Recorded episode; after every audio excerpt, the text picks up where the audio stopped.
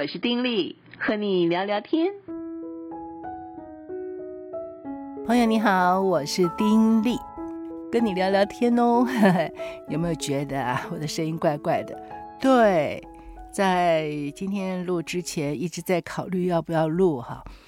有些感冒就是流鼻水啊，小小咳嗽啊，所以声音就是有那个鼻音，而且，哎呀，不自觉的会流轻轻的鼻水，哦，这有点点困扰哈。那所以会染上感冒呢，有可能是在从成都回来的飞机上，我隔壁就住了，呃，不是住啊，就坐了，坐了一个年轻的帅哥吧，哈。哎，可是他在飞机起飞不久就开始一直咳嗽，而且没有戴口罩。哎呀，我当时心里面其实就觉得糟糕，这怎么办呢？可是就不好意思跟他说，所以就自己是一直戴着口罩，连吃东西的时候啊都不太敢，就是很快的吃一口，赶快把口罩戴起来那样子。但是后来还是还是染上了，只是嗯不算是严重，不过确实。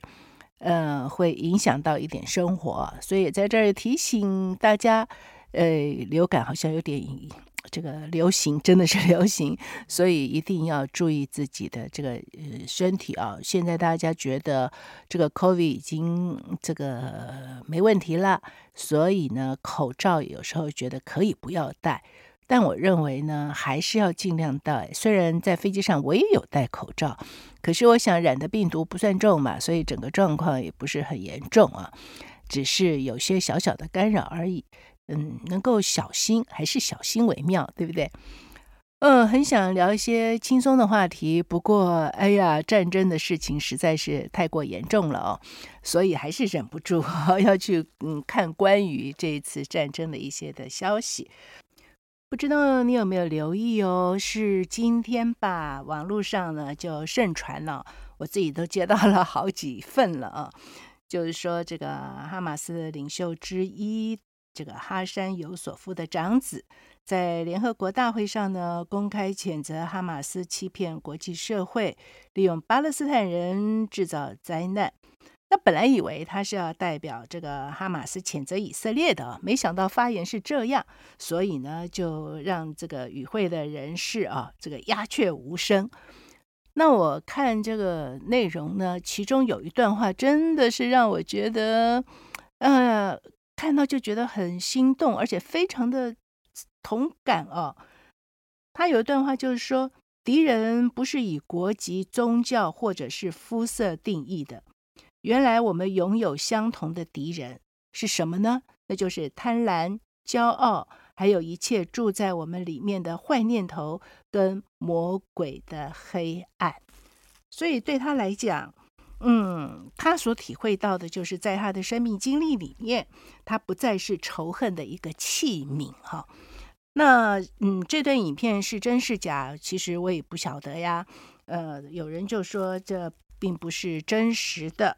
啊！但是不管真假，我认为这个发言的内容是很动人。当然，我赶快再去找关于这个人的这个资料，就发现哦，原来在二零一五年的时候，曾经有一部纪录片啊，就是报道他的啊，所谓“哈马斯之子”的自述哈，这个哈马斯之子。那我就再去看这些资料的时候，发现原来是这样的一个故事啊。那么基本上呢，他的父亲是哈马斯组织七位创始元老当中的一位，那他是家里的长子，是来自中东地区最虔诚的伊斯兰家庭之一。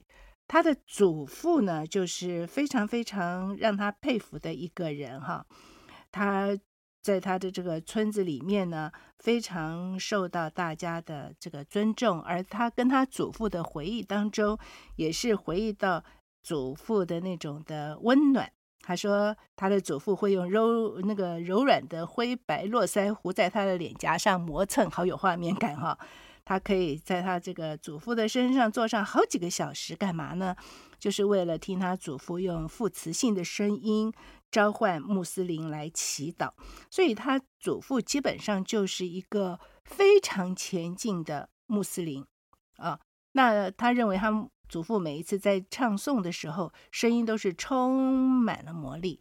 那他祖父都是为每个新生儿祝祷。那在婴儿的耳边呢，会轻声唱这个这个嗯颂教拜文哈。有人过世，他也会用水为逝者净身等等等等，也为人们证婚啊。可见他在这个呃百姓中间啊，这民众中间，他是极受极受尊崇的那么一个人。后来这个他的爸爸也一样啊，跟着他祖父啊，就是呃一样，呃就是能够。哎，从事于这方面的事情，后来做到清真寺的教长，心里呢也是充满要服务人群、为阿拉奉献生命的热情。那有一次啊，其实他第一次进到清真寺的时候，发现说，竟然只有五个人等他，其他的人呢都跑去泡咖啡馆呐、看色情电影啊、醉酒或赌博去了。哦，他就非常非常的难受哈、啊，觉得心都碎了，怎么可以这个样子？因为基本上他就是那种很前进的这个穆斯林嘛，所以他心里就非常非常的急呀、他是怎么办呢？就常常带领他们祷告啊，讲解古兰经给他们听啊。所以渐渐的，他也受到大家的爱戴，大家觉得。他是上天派来的天使啊，那么在这样子的一个状况之下，可是呃，他的祖父就发现他的爸爸啊，嗯，心里的激情跟潜力非常非常的大，所以他祖父就做一个决定，要把他爸爸送到约旦去接受进阶的这个伊斯兰教育。没想到这一步错了，为什么呢？因为他在这个呃，去到约旦。接受进阶的伊斯兰 教育的时候啊，在这个阶段的时候，他就遇到了，就是说去认识了当时的在约旦的穆斯林兄弟会。那么穆斯林兄弟会当然有他成立的背景啦。那最主要呢，他们是认为当时埃及政府是国内世俗主义高涨的一个主因，因为看到整个的这个世间啊，就是世俗主义横行啊，看不下去。那后来他们就想发动政变嘛，可是因为英国结束对巴勒斯坦这个土地的托管呐，犹太人就要宣布建国嘛，就嗯暂停了。但是暂停之后呢，这个穆斯林兄弟会并没有停止，结果渐渐渐渐的，他们本来是因为要振兴这个，嗯，这个信仰啊，对他们来讲，觉得不能够跟世俗世界去妥协，可是渐渐的就发展成为武装分子，他们嗯就变得比较的激进，而在那个时刻。他们回到埃及，然后就开始展开因为战争终止的反政府计划等等。然后就在那个阶段的时候，他的爸爸呃跟他们接触到。那他的爸爸接触到之后呢，就发现说，哎，这些人哦，嗯，其实是为了帮助那些从伊斯兰生活方式里面迷失的信徒更。嗯，加的去知道信仰的真谛，能够医治受伤的心灵，而且会致力于嗯，把这个信徒从日渐腐败的社会影响当中拯救出来。他爸爸的认知是这样，他觉得哎呀，跟他向来的想法是一样的，而且觉得他们就好像是伊斯兰的宗教改革家，像马丁路德一样啊，因此他就被他们吸引。而且他以为这就是他一直在寻找的，所以他爸爸就加入了他们。在加入他们的时候，他有一个比喻啊，在我看的资料里面，这比喻我觉得很有意思啊。他说，伊斯兰的信仰生活啊，就好像是一个梯子啊，祷告、颂赞阿拉，这是第一阶。那么，当信徒帮助穷苦有需要的人办学校啊，支持慈善工作啊，他就开始往上爬了。那么，而参与圣战呢，就是梯子的顶端。那梯子很长啊，很少有人上去看看顶端到底有什么。那么，爬梯子就是一个渐进的过程。那这种渐进式的发展呢，会让人没有办法察觉，就是渐渐渐渐渐渐渐渐的啊。那传统的穆斯林是站在梯子的底层，对自己没有真实活出伊斯兰的信仰啊，会觉得有些自责啊。那顶端呢，是大家在新闻报道里面就看到为阿拉还有古兰经的荣耀滥杀无辜妇孺的基本教义派。中间分子就是两者之间，不过他认为中间分子非常危险，因为看起来是很温和，没有杀伤力，但是你就不知道他什么时候嘣一跨上那个。多跨一阶梯子，就是到达顶端。所以很多自杀炸弹客其实原本都是中间分子。在他的感觉里面呢，他的爸爸双脚踏上梯子的第一阶那天，他永远没有办法想象自己会爬到离初中多远的地方。那么几十年后，他说他非常想问他的爸爸，说：“您是不是记得自己最初是从哪里开始的？”您是为了失丧的人们心痛，希望他们回到阿拉面前得到救赎。可是现在呢，就只剩下自杀炸弹客还有无辜者的鲜血。他真的很想问他爸爸说：“这是不是你想要的？真的想要的？”不过的，他说他的文化不允许孩子对爸爸这样子的问话，而他爸爸也是继续那条危险的路啊。那他自己呢？呃。很多的背景，总而言之，他就曾经嗯被抓在以色列，嗯被抓在以色列被关的时候，他才知道他爸爸所从事的是做了些什么。在之前的时候，他一直跟着他的父亲，但是并不知道他的父亲实际上做了一些什么样的事情啊，做了一参与了一些的恐怖行动的策划等等等等。这个是他不知的，但是他被关的时候他知道。那么后来啊，嗯，这个中间是怎么样的演变，我也不知道那个细节。不过总而言之呢，他竟然就成为了以色列的这个间谍。所以在他的这个协助之下，很多的恐攻哦，因此就是嗯没有成功，因为他还是在他爸爸身边有力的助手。可是呢，他却帮助了以色列，因此呢，就消弭了一些的恐攻的这些的事情。而在这样子的一个呃阶段里面，他也接触到了基督教的信仰。这在基督教的信仰其实是蛮奇妙的一个经验哈。那他自己是在这个耶路撒冷旧城墙，就是有一个这个大马士革门。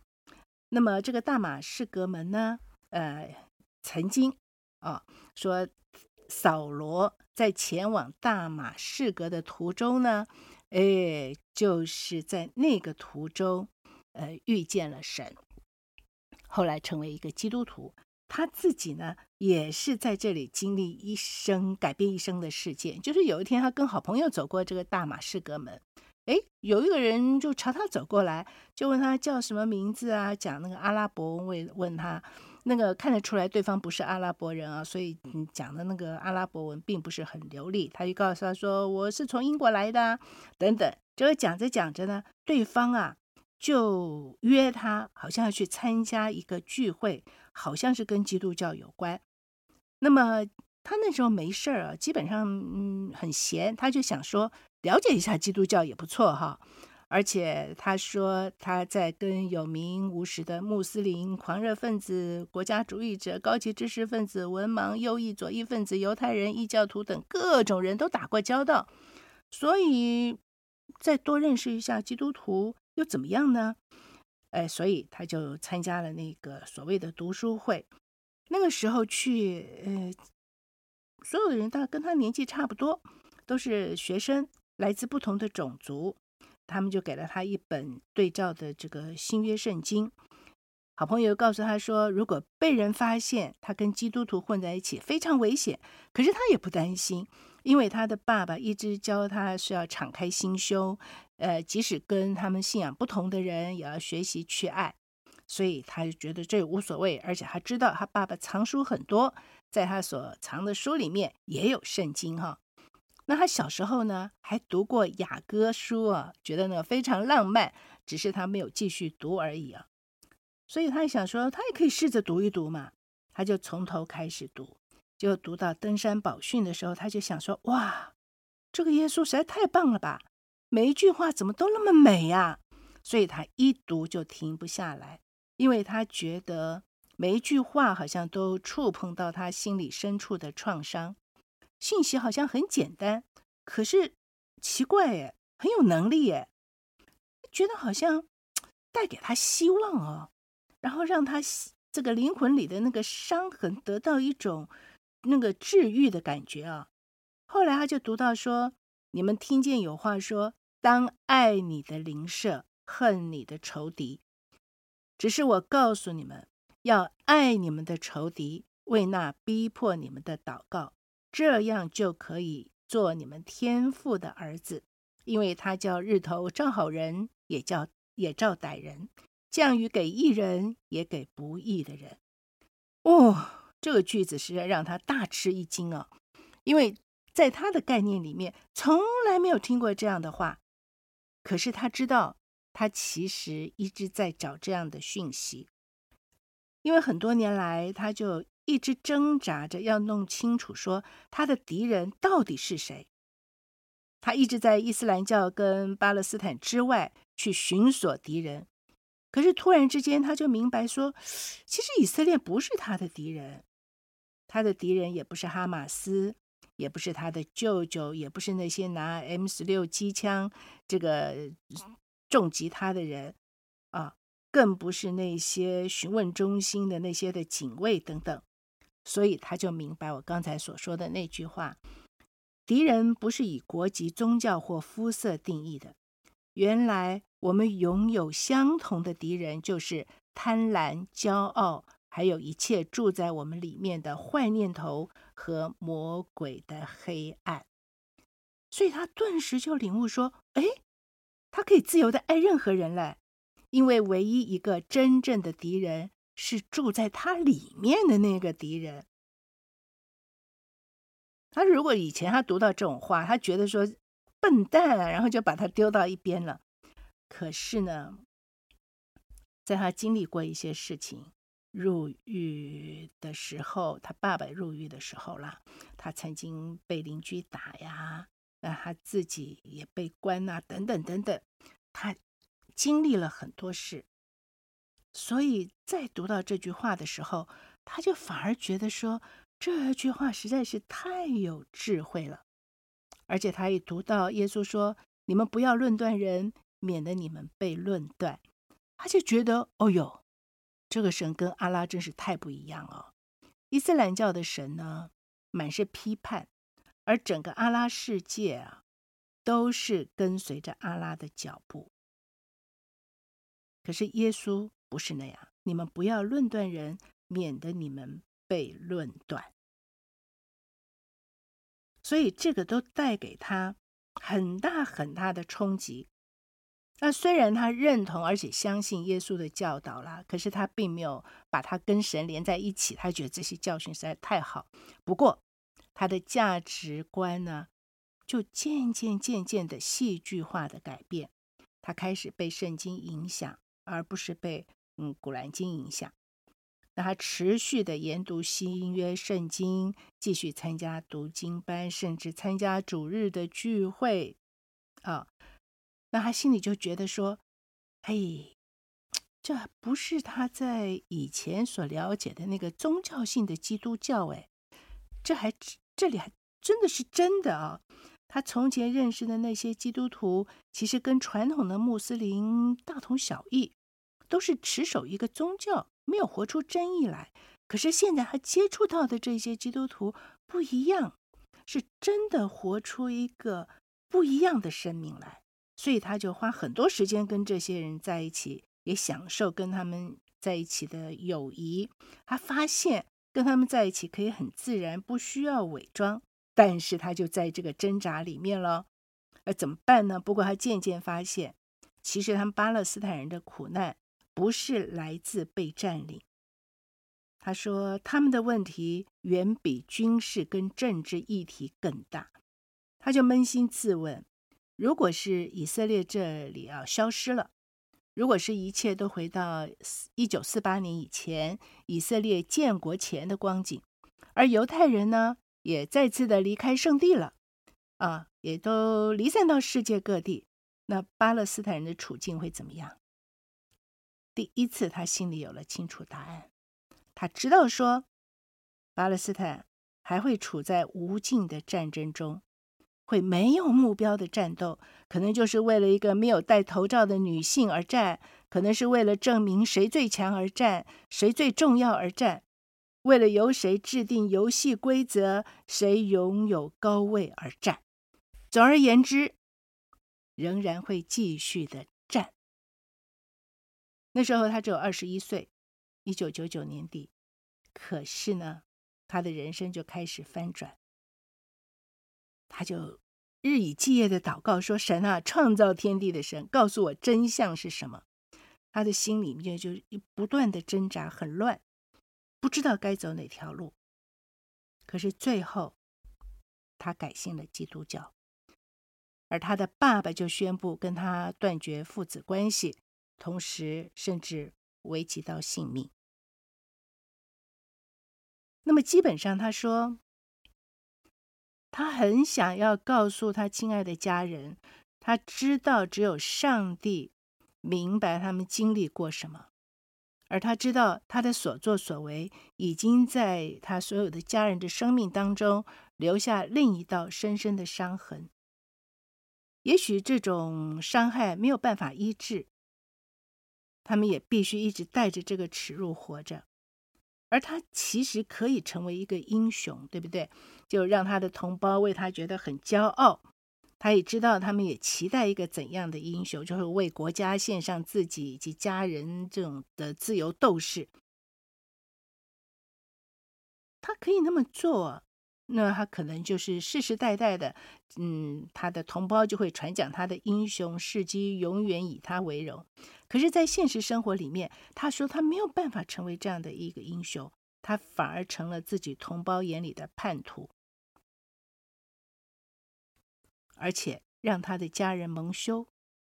虽然他一度是皇族王子啊，但是呢，他身处一个国家，是一个陌生人。他就独自和孤单跟黑暗的敌人角力，因为他后来呢，因为他的这个间谍身份暴露嘛，他就逃往到呃。逃到美国，美国当时其实并不相信他，因为他的这个出身背景，美国怎么会相信呢？可是后来呢，他的组织里面的那个同事竟然愿意出来为他作证，说他确实是间谍，因此美国就收了他，他就居住在美国，大概是这样子的一个状况。那我就看到这样子的一个嗯故事的时候啊，其实他出过了这本书。这本书的大意啊，大概是讲这些东西，就我不再是仇恨的器皿。那么从他的这个故事里面，就让我更清楚明白他一路走来是怎样走到今天，而且更清楚知道他心里面的那种真实感受是，他是从哈马斯那样的一个环境里面长大的，他深切的知道那里面。所拥有的各种的心态，但是他也深切的理解到，只是用仇恨是没有办法去解决问题的，唯有跨过这个仇恨，以爱去学习接纳，啊，才能够真正的解决问题。而这样子的问题的产生，不是因为所有外力的影响。而是源自于内心的问题。我想，不只是巴勒斯坦，不只是以色列，或者是世界上任何国家要发生的战事，或者是人与人之间，即便是一个家庭、一个公司发生人与人之间的这种争斗啊等等，其实想起来，细细的去抽丝剥茧的看起来，基本上原因都出自于我们自己的内心。敌人不是在外面，而是在于我们的内心。我们内心里面的那种的贪婪、自以为是、自以为对，啊，那种种种的黑暗面，以及黑暗势力带给我们的一些的诱惑等等，是出自于这个。所以，即便是没有外力，今天巴勒斯坦没有外力，没有以色列人，仍然是有问题。所以，要真正的解决这个问题，重要的是要从每个人的内心，把内心的那个敌人给除掉、打败，这样子才是真正的消灭敌人。现在这个战争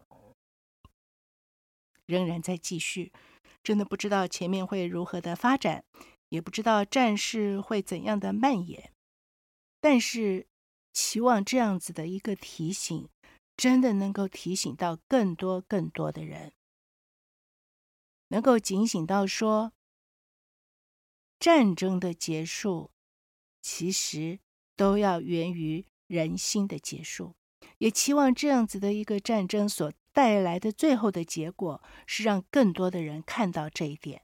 而能够衷心的去改变，有拥有一个新的生命去面对这些的问题，而让我们的世界能够真正的享有和平。期待这样一天，不是吗？哇，时间到了哦，不再说了，下回再聊喽，拜拜，祝福你平安喜乐。